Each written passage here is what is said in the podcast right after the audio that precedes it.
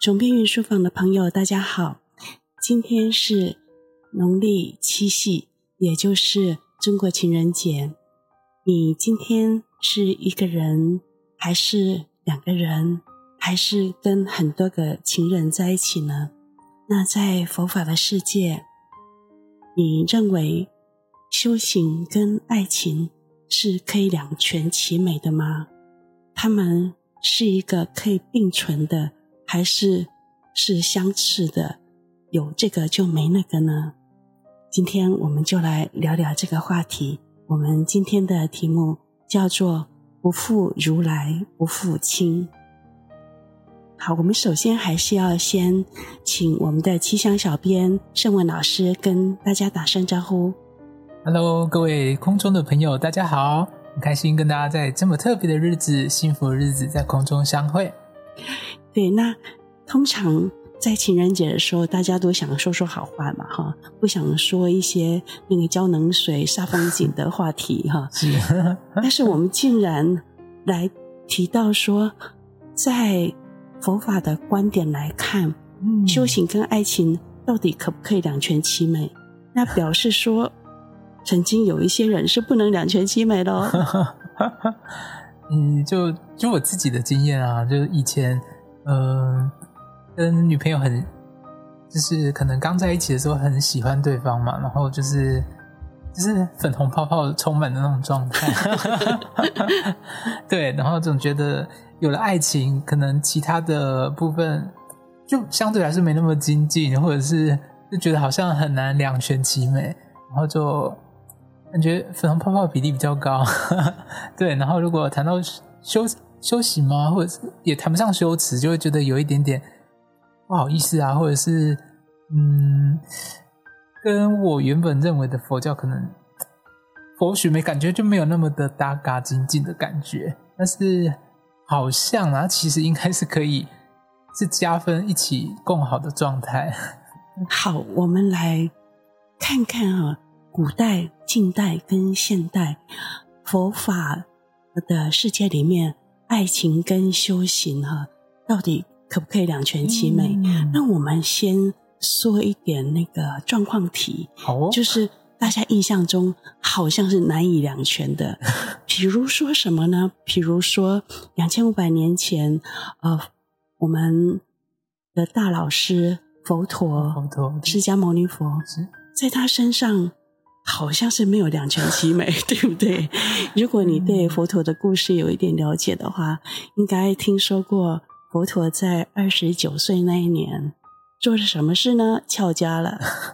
当他翘家的时候呢，其实他的美人太太耶稣陀罗帮胖帮他生了一个大胖小子。哇，这是很甜蜜的时刻，很需要丈夫。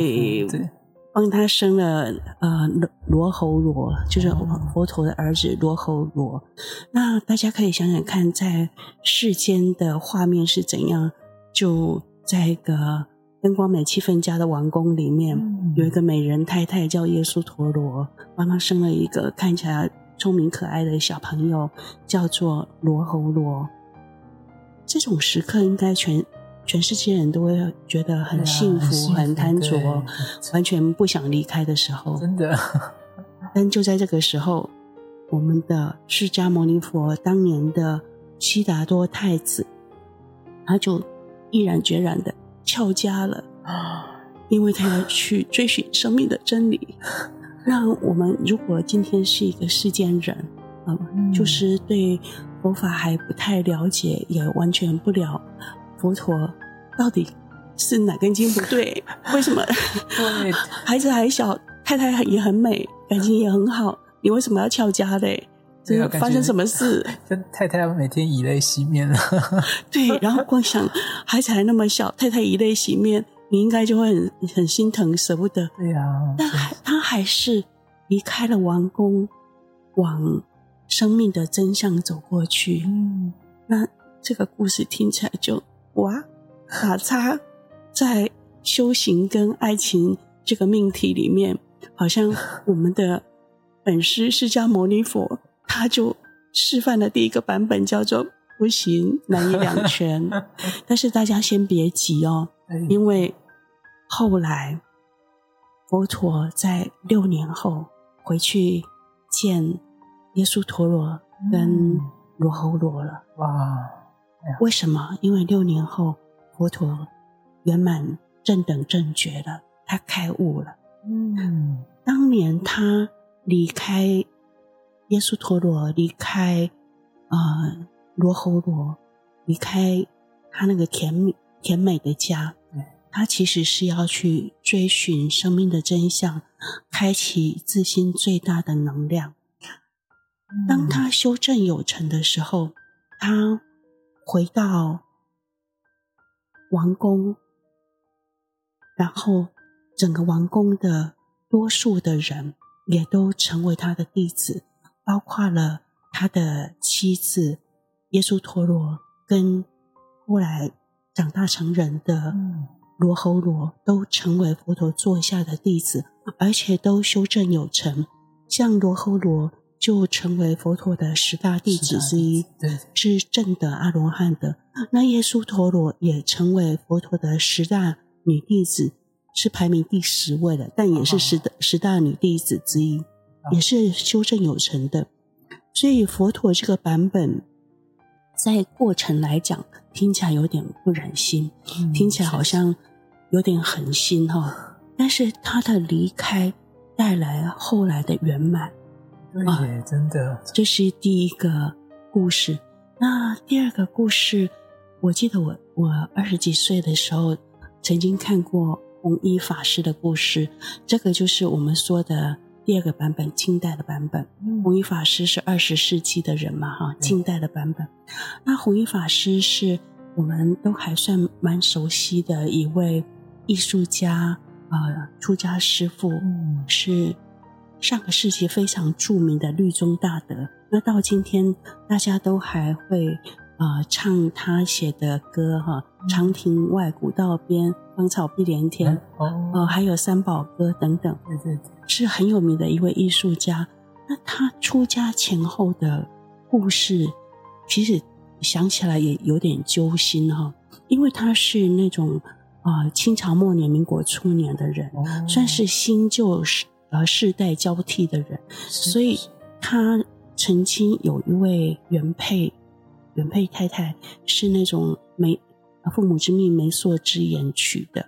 后来他到日本去留学，就跟一位日本小姐叫淑子，淑是淑女的淑，淑子感情很好。嗯，那是真的两情相悦的那种伴侣眷属。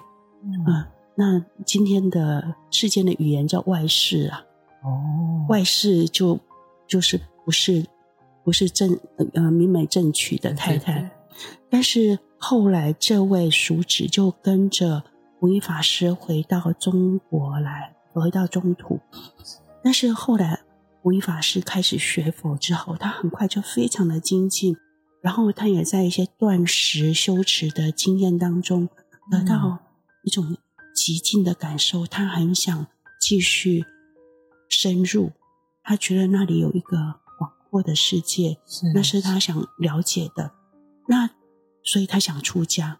哦，他想出家，首先要离开的就是那位跟他住在一起的日本太太，就是日本外室淑子。那我记得当年我们看到那个呃小说体的故事的时候。我们小时候都非常为那个梳子打抱不平，一定会啊！有时候怎么这么狠心？对，觉得怎么这么狠心？然后异国他乡，人生地不熟，只认识你一个人，你你怎么就出家去了？然后抛下了一个人。嗯，但是后来弘一法师他自己因为很精进的修持，他的修持的故事也影响了当代跟后世。哦、嗯，后来大家想起。弘一法师的修持的故事，呃，他很多细节都非常感人，包括他后来出家以后，他非常习悟的一些细节，他的好朋友夏勉尊就写成了一些散文，介绍他出家以后的故事，那都非常的感人。是啊，包括他可以对一些啊乡下很。有点粗野的那种乡下住持行大呃行五体投地的礼拜，那大家都说你为什么要跟他呃做礼拜？然后弘一法师说我是礼拜他的佛性。哇，真的是，所以他完全不是讨好取悦，或者是呃那个趋于他的淫威，而是说真心的向他的佛佛性礼敬。那这只是一个例子。那再说的是，我们第二个举的例子，弘一法师，近代的弘一法师，他在修行跟爱情之间，他曾经做的抉择，他是放下爱情，选择修行。但是后来他的修正也是，嗯，很令后世敬仰，影响到后世非常多的人。嗯、那我们就快快再讲回，那现代呢？现在我曾经啊、呃、听本勒仁波切说，在啊、呃、美国西雅图有个道场的本勒仁波切，他说啊，我们这里有个现象，就是啊、呃、我们同学们情场不如意的时候，他修行就很紧张；情场得意的时候，他通常就消失不见人影。那我在我们。的朋友里面也的确有看到类似的情形，哦、就是不光是西方的老外这个样子，我们东方的老中一样的，就是情场得意，修行就不见人影了。哦、那为什么要情场失意才来修行呢？那为什么要失恋才来修行呢？难道爱情跟修行真的？难以两全吗？那是不是时间就这么多？如果你花在爱情上面去经营，可能修行上上面确实可能不是那么容易。但是或许有方法啦，对啊，嗯，对，我们圣文老师说人话，讲出了真正的重点，就是你时间就这么多。那不管是修行或者是爱情，它其实都是需要花时。啊、呃，心思花时间去经营的，真是你你不能就是把人家晾着，你 两边都不能晾着，你的修行跟你的那个伴侣都不能晾着。嗯、你如果打算晾着谁，那一边就会很很糟。没有错，没有错。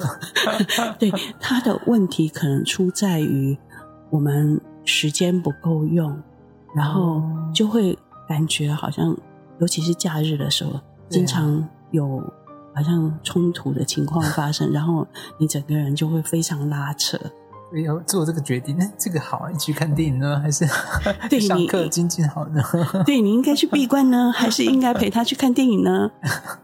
那其实也不上上签，嗯，就是把他拐进来，也也不错，一起变得越来越好。好，在啊、呃，我们今天的。主题叫做“不负如来不负卿”嘛，哈，其实这个主题的名字就是我们的愿望了。不负如来不负卿，负是辜负的负啊，如来就是佛的意思啦。然后亲哈就是卿卿我我的亲，那不负如来不负卿，这是我们的上上签，我们的啊两全其美的愿望啊，希望。佛法跟爱情可以两全其美，嗯、呃，不要嗯、呃、互相冲突，只能选一边这样。那嗯、呃，我们讲到这个呃，这首刚刚这一句哈，不负如来不负卿，其实是一句诗，它是、哦、难怪很唯美的感觉。哎，这句诗你听过吗？今天第一次。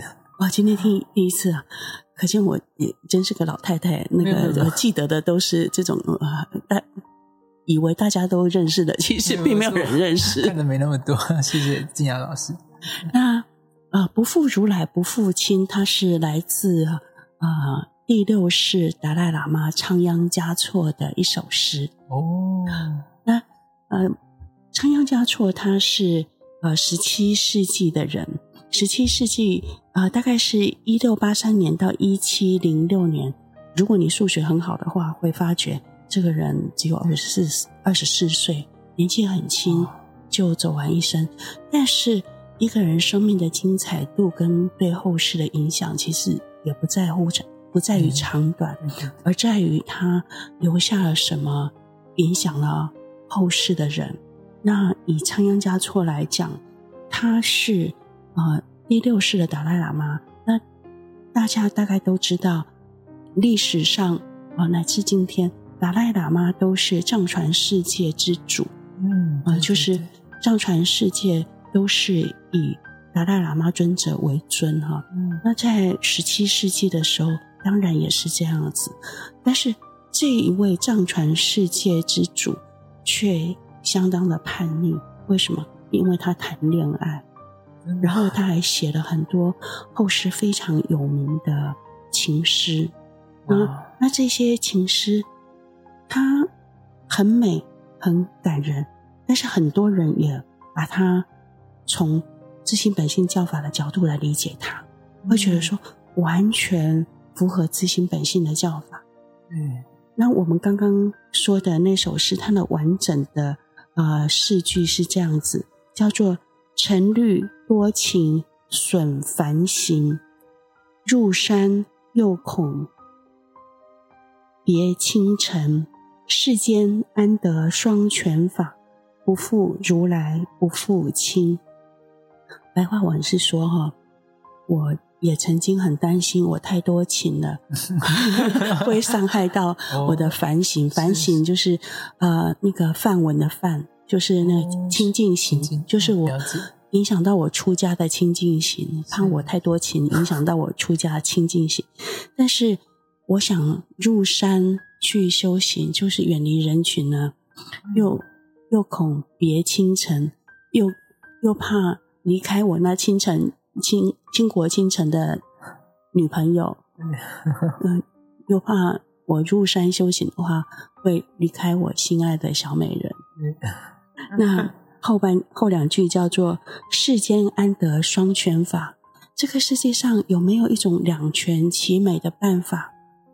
不负如来不负卿，既不辜负了佛法珍贵的佛陀教法，又不辜负了。我心仪的那个人，嗯，意思是说，修行跟爱情是可以两全其美的吗？那这个问题或这个愿望，在十七世纪的第六世达赖喇嘛仓央嘉措的诗里面就曾经提出来过。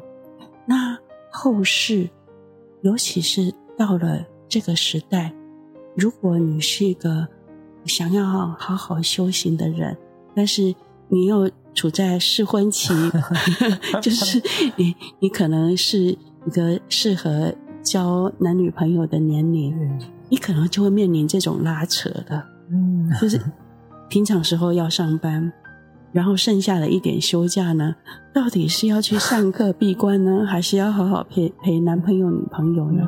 然后你去闭关的时候，你的男朋友女朋友。就抱怨 哀怨，都说你都不陪他，陪他对。然后，如果你陪男朋友、女朋友没去上课闭关的话，又感觉非常的不精进，非常的懒散怠惰，然后在爱情里面堕落。啊，这怎么办呢？难道真的只有选一边的这种选择吗？嗯，我看到的例子是，其实。还真有双全法哇！双双全法是，我有一些师兄姐，他们是夫妻哦。那他们啊、呃，我觉得是姻缘很好，就是他们在皈依跟呃学习法教的节奏是同步的。哇，那真的很棒，很随喜耶，不容易。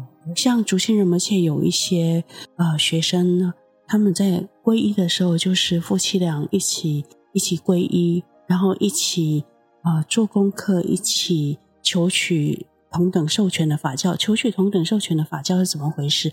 因为比如说有一些本尊法或者是自心本性的教法、嗯、大手印，如果你没有同时得到授权啊、呃、灌顶授权的话，你其实是没有办法分享的。因哦，那个不是说好大的秘密跟你分享。而是说，如果你还没学习，我把这个窍诀跟你讲，其实是障碍你，未来对你是不好的。嗯、了解，就是顾虑对方的那个。对对对，是为了他的慧命着想。然后，因为还没学习的人，有些时候听到那些分享，都会觉得哦，那神秘兮兮，我还以为多了不起，原来也不过是这样，怕造成对方的轻法的习气，就是轻视法相，对于他还没有学习的东西，建立错误的印象。建立轻法的习气，轻轻视法教的习气，所以为了保护，我们是不对不同授权的人讲这个法的修持细节。嗯。就就算是你们是同一家人，甚至睡同一张床，都不可以讲的。哦，了解。那这个不是说你吝啬，而是真心为他好。你守护你所修的法，你也守护。这个还没有学习的人的慧命，哎，对，真的用心良苦，是真的，这是要非常谨慎的。是是，你有你的三昧耶，但是你也有你守护法教的责任，跟守护这个你亲爱的人的他未来学习的慧命的悲心。那我看到这些主心仁波切的这些弟子，有些人他们是夫妻一起学习。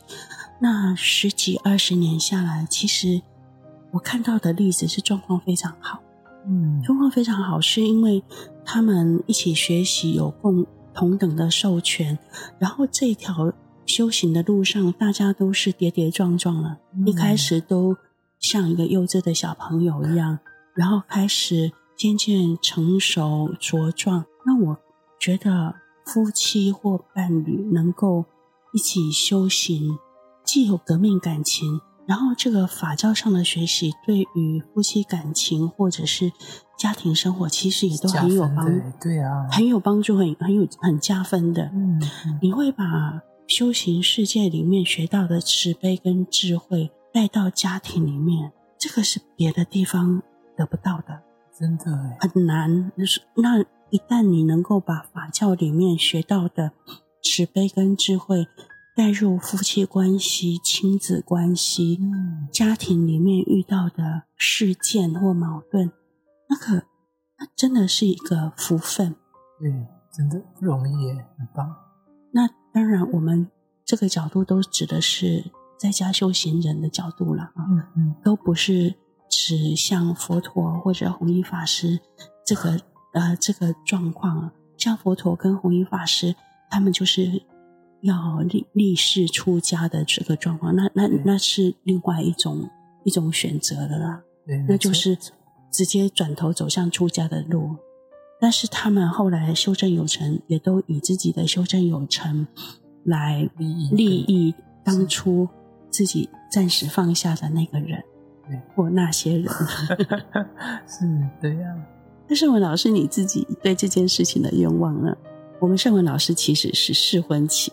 就是那会面临这种问题的人，对，会面临那呃，到底要选爱情还是选修行呃这种命题的年龄，像静雅老师就没有这个问题了。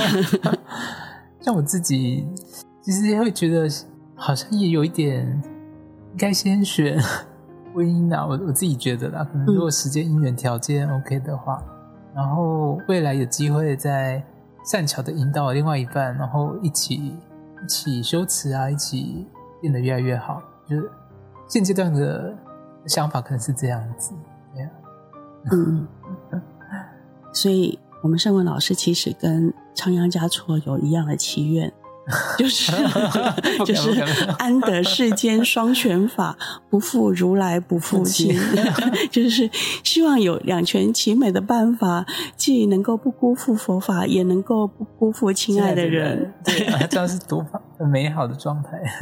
对，如果是呃你要走的是一条出家修行的路的话，嗯、那我相信跟你的伴侣一起在法教上。一起成长是很好的。我看到很多夫妻后来都不太讲话，完了、哦、他们那个餐桌上面就是把电视打开，默默的各吃各的，各看各的电视。然后吃完饭呢，就一个去洗碗，一个去划手机，还是不讲话。就知道自己的彼此的习惯，就用那些 去带过生活的各个面向，这样子。当然不不是讲不讲话啊，在真的很亲的人之间也不是问题。就是你如果跟一个人在一起，一定要讲点什么的话，表示你们之间有一种不够熟的尴尬，不够放松的那种。微微的紧张感哦，所以你才一直要找话题哈，对，填满你们的相处时间。但是如果你真的跟这个人是一种非常放松、信任的关系，其实不需要讲什么，你们也就能够哎，你你们的有默契，然后你会不会觉得尴尬？嗯，你你会觉得一定要讲点什么，表示你们不够熟，或你们有一种尴尬在。那但是夫妻。有些夫妻又不是这个状况，对，是真的没话讲。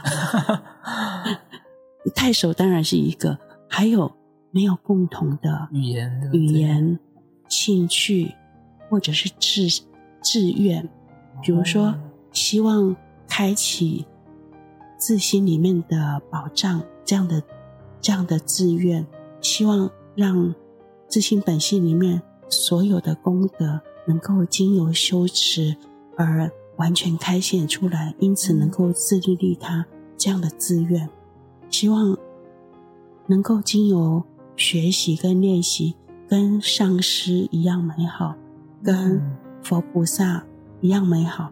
这样的志愿，如果这是一对眷属的共同志愿的话，你们在这个世间生活，也许仍然会遇到问题。遇到比如说工作上不如意、健康的问题，乃至失业的问题，但是因为你们有共同的大方向，容易挺过去。真的耶，真的。那所以，如果说你是决定走在家修行的路，而你也有幸啊、呃、能够有一个伴侣的话，那我觉得也许可以。善巧的，真的，和他一起学习法教，让你的伴侣成为同修。其实，呃，在修行世界，我们很多称同呃那个夫妻为同修，对，呃、很多呃师兄或师姐都会说：“哎，我同修，等一下要来。”啊，或者是哎，我同修在家里做了什么好吃的，要不要一起去吃？嗯、当他说同修的时候，其实指的是他的伴侣，嗯、对对对，太太或者是先生。那当伴侣可以是同修的时候，这真的是一件很幸福的事情。我们也可以不用耗费很多啊担忧哈，或者是心力在。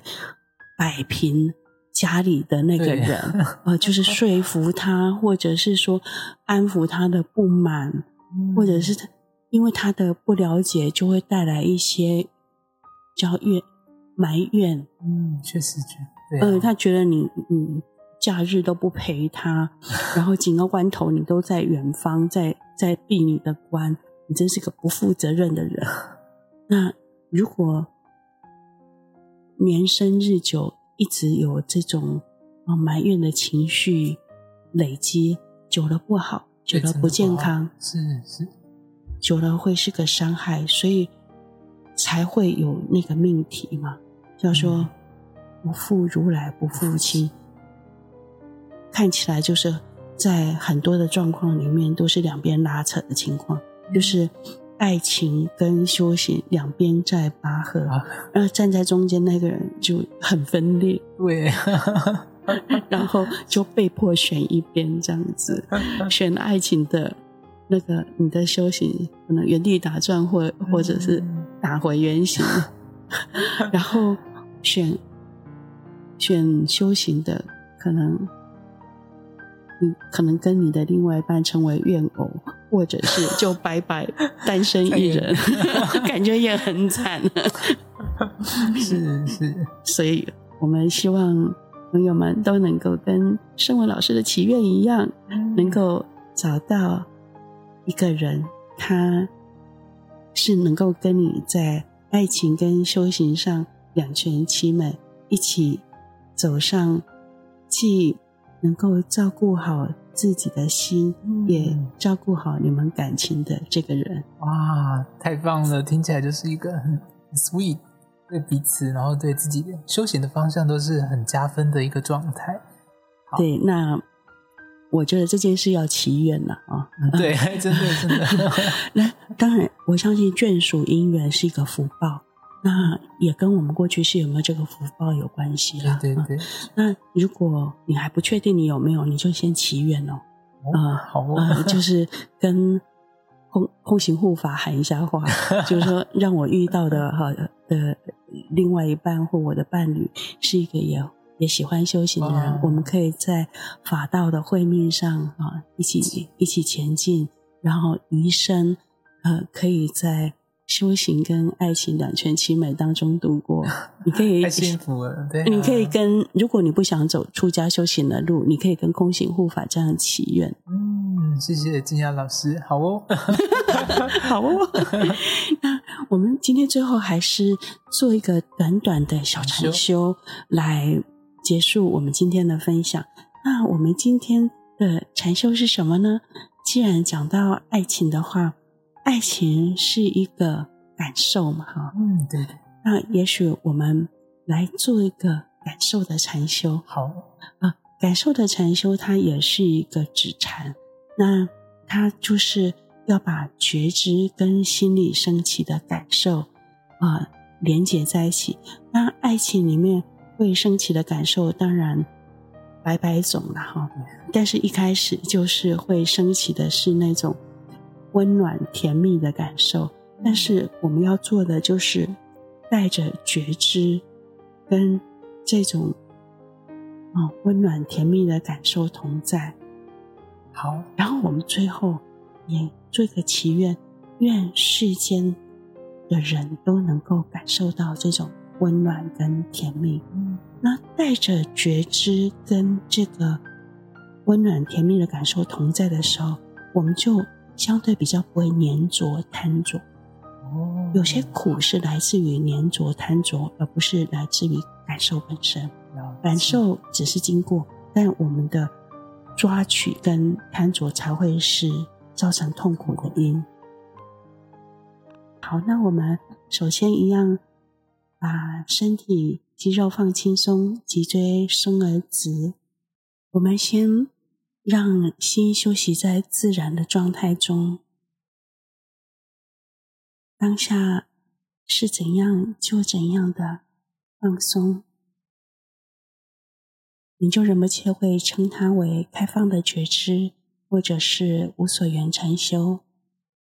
这个是禅修之前要先做的。好，接着我们。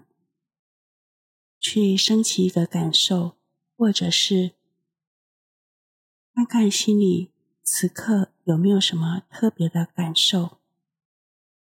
如果你曾经谈过恋爱，或此刻正在谈恋爱，你可以回回忆起那个恋爱中甜蜜、温暖、幸福的感受，带着觉知跟这个甜蜜。幸福的感受同在，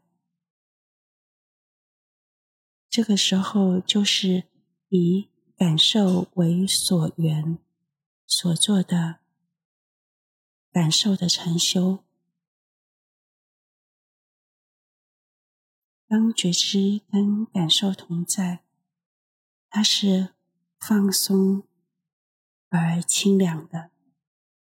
我们就比较不会紧紧的抓住、黏住，我们就只是放松的跟这个幸福的感受同在。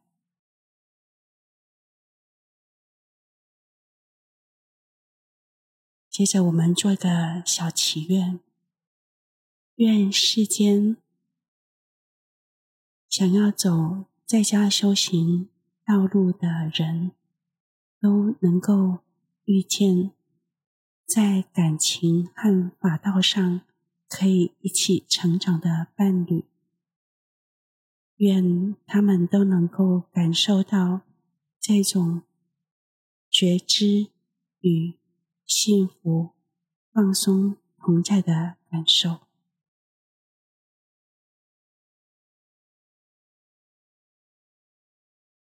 好，那我们再回到开放的觉知，让心放松休息。好，这就是一座简短的感受的禅修，就是用觉知连接那个幸福感。嗯，很舒服，好很幸福的感觉。这是今天。